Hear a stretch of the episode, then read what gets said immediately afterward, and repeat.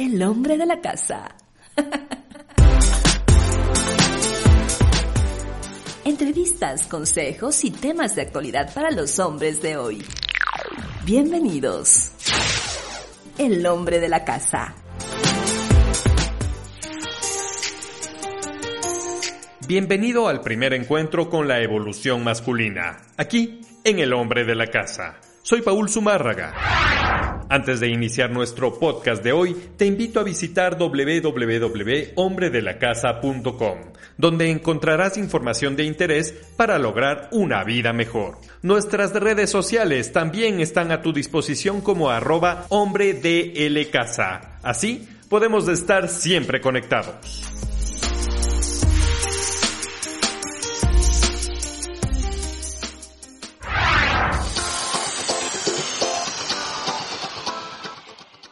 El proceso de crecimiento de una persona es una aventura con muchas preguntas y los padres están ahí para responderlas de la mejor manera. Nadie dijo que era fácil y por eso hay expertos que te pueden guiar para no meter la pata, o mejor dicho, meterla lo menos posible.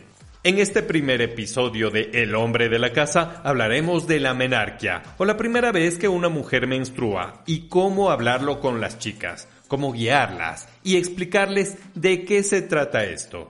Para eso, hablé con el doctor Edwin Simbaña. Pido disculpas por anticipado porque este diálogo lo hicimos vía internet y se produjeron algunas fallas de origen. El hombre de la casa.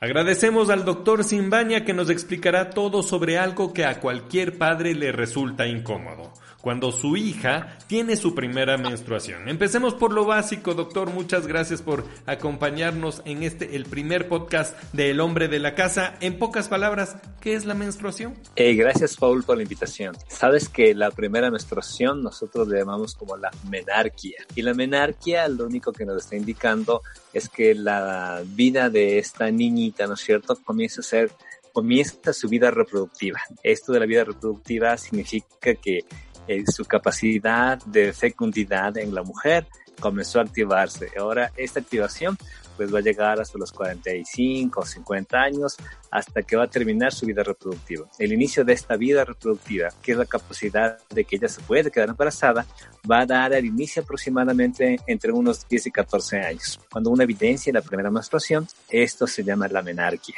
Así deberíamos explicar todos a nuestras hijas cuando llegue el momento de la primera menstruación. Pero claro, esta explicación debe hacerse antes para que no sorprenda cuando ocurra, ¿verdad, doctor? ¿Cuándo, cómo debemos tener esta charla explicativa con nuestra hija? Perfecto. Eh, te decía que esta menarquia va a aparecer entre los 10 y 14 años. Entonces, eh, lo obvio sería conversar con nuestros eh, prepúberes, ¿no es cierto? Con nuestros chicos, yo diría a partir de los 8 y 10 años, para que cuando lleguen a la edad de los 10, imagínate, o a los 12 años o 14, llegue la primera regla. Primeramente, las niñas no se asusten porque obviamente va a haber muchas niñas están esperando este momento. Tal vez oyeron hablar de sus amigas en el colegio, en la escuela. Y muchas chicas tienen muchas ansias, tienen temor, tienen miedo. Otras se sienten tanto molestas con lo que va a ocurrir. En cambio, otras están contentas y felices. Eh, justamente, eh, ¿cuándo es el tiempo más favorable para poder hablar de esto? Yo creo que nuestros niños siempre están preguntando a los papis, eh, papi, ¿y cómo mamá se quedó embarazada? Yo creo que es una pregunta muy frecuente que, que, tienen los niños. Entonces yo creo que esas, esas preguntas inocentes que tienen los niños, yo creo que hay que comenzar desde agarrarnos de ahí para comenzar a explicar cómo se dan las cosas. Eh, obviamente eh, los niños de edad, imagínate los 8 años, 9, 10 años, eh, la información que le vamos a dar no va a ser ni tan científica, ¿no es cierto? Ni vamos a, abundar mucho en información, solo lo que ellos nos pregunten. Eh, como tú decías, con respecto a la primera menstruación, lo que ellos tienen que saber es que va a indicar que la niña eh, está entrando en una etapa de su vida reproductiva. Eso es lo que va a indicar la menstruación. Y ahora, ¿por qué se produce la menstruación? Lo que tienen que saber las niñas es que su cuerpo tiene una, una estructura que se llama el útero. El útero es una estructura anatómica que solamente tienen las mujeres porque ellas tienen la capacidad ¿no es cierto?, de quedarse embarazadas y de que un niño pueda crecer dentro de, de, su útero. Entonces, cuando llega la primera menstruación, eh, esa primera eh, sangrado que presenta la mujer en su vida, eh, no hay que asustarse, hay que explicarles a las niñas que ese sangradito va a ser normal y que pueda aparecer, como te digo, de los 10 a 14 años. Lo que hay que hacer con las niñas es educarles con el hecho de que uno no sabe cuándo va a aparecer, sabes que está entre el rango de 10 a 14 años, pero sí eh, eh, enviarle, yo digo, a la niña, ¿no es cierto?, dentro de su mochilita con unas toallas sanitarias para que cuando venga este proceso, no sabes cuándo va a llegar, pero para que la niña esté preparada y lo reciba de, una manera adecuada. Porque muchas veces, si la niña no está preparada, imagínate, viene la primera regla en el colegio, se asusta la niña comienza a llorar, es un, espectáculo, un show, porque hay sangrado, se mancha el interior, se mancha la falda. Entonces, obviamente, nunca estuvo preparada, porque como papás nunca tomamos esas medidas correctivas para evitar esto, estos bochornos muchas veces, ¿no? Entonces, obviamente, a nuestras niñas hay que educarles y que tienen sobre todo estas toallas sanitarias, explicarles que el sangrado que va a salir va a ser normal, la cantidad de sangrado puede ser entre eh, aproximadamente como un vasito de, una tacita de, de, té, es lo normal que viene de sangrado. Los días que pueden durar van entre 3 a 7 días. Al principio, los dos primeros años en una niña, en un adolescente, eh, los sangrados son bastante irregulares. Eh, a veces presentan a los dos meses, desaparecen unos tres, cuatro meses, luego salen a los seis meses otra vez. Entonces, durante los dos primeros años, esto es muy frecuente que, que pase. Eh, conforme pasa el tiempo, va tomando regularidad y va a hacer que estos ciclos sean muy regulares cada mes y la duración va de 3 a 5 días. Justamente, muchas veces se hace todo un alboroto en casa cuando aparece la menarquia, que es el término apropiado, como ya lo ha dicho, de la primera menstruación, pero poco o casi nada se dice cuando el varón tiene su primera eyaculación. Esto es algo cultural, eh, porque hasta donde yo sé, este episodio de la vida del hombre ni siquiera tiene un nombre, como, como la menarquia, por ejemplo.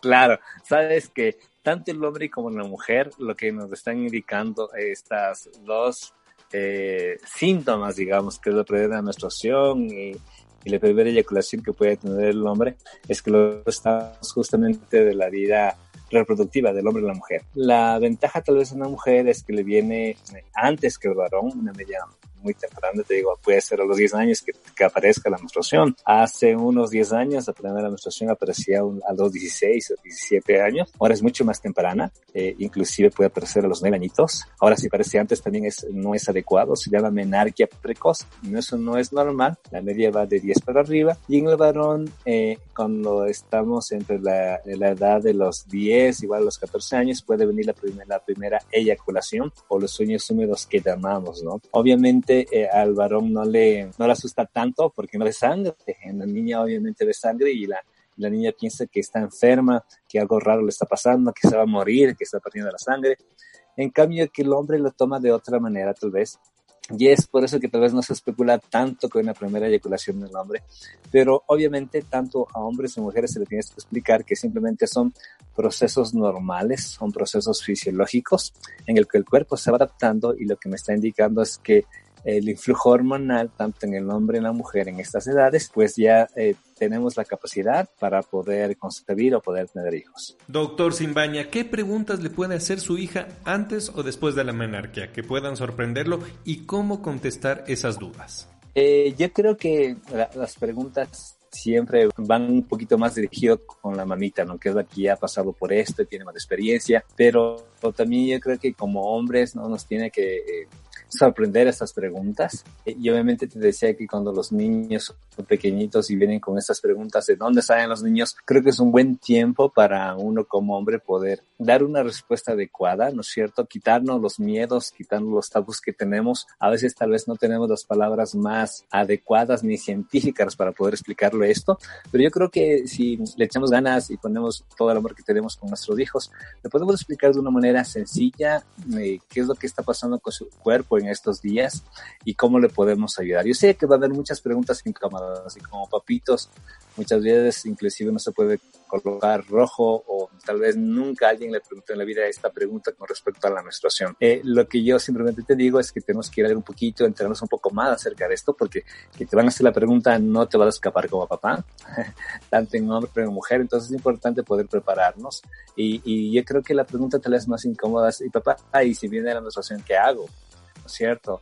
Porque te digo, eso te puede pasar en la casa, a la mitad de la noche, eh, yendo en el bus o estando en la escuela. Entonces, lógicamente, yo creo que la preparación va a ser uno de los factores más importantes que debe tener la niña.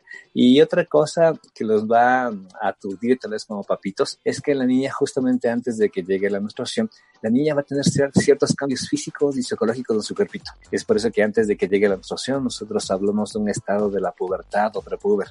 Eh, que de esto son esos cambios físicos y hormonales que tiene el niño. Es decir, pasa de un estado de niño a, adolescente, en el cual la niña va a ir viendo cómo ahí el desarrollo de sus senos van creciendo, cómo aparece este vello púbico, el vello en las axilas, de un día al otro día, de lo que olía tan rico a niña, al otro día ya comienza a oler a, su, a sudoración, las glándulas sudoríparas comienzan a trabajar un poco más.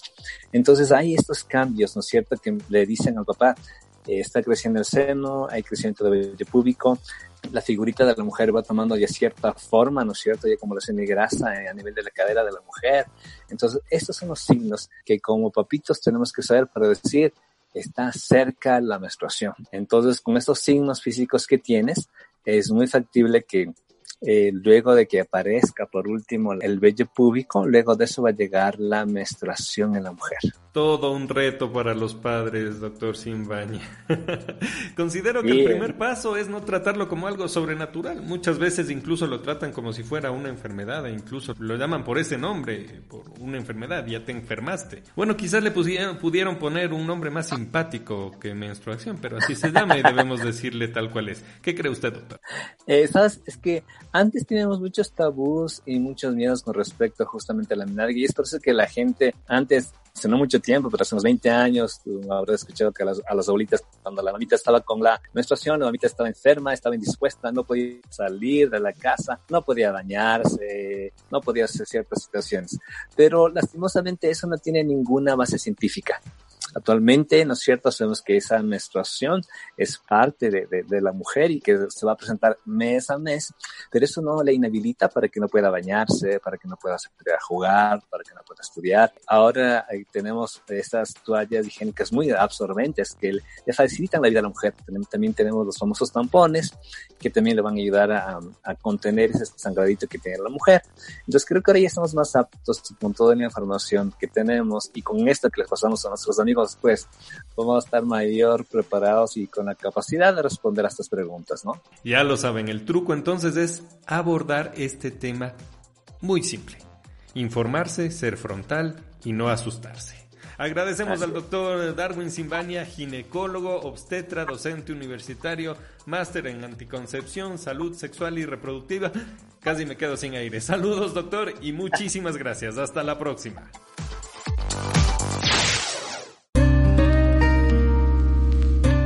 Te agradezco por escuchar esta entrevista que de seguro te ayudará a enfrentar este tema con tus hijas. Soy Paul Zumárraga y pueden seguirme en Twitter como arroba poldelmal y en Instagram como arroba. Tenemos un nuevo podcast con temas de tu interés cada miércoles. Suscríbete ahora.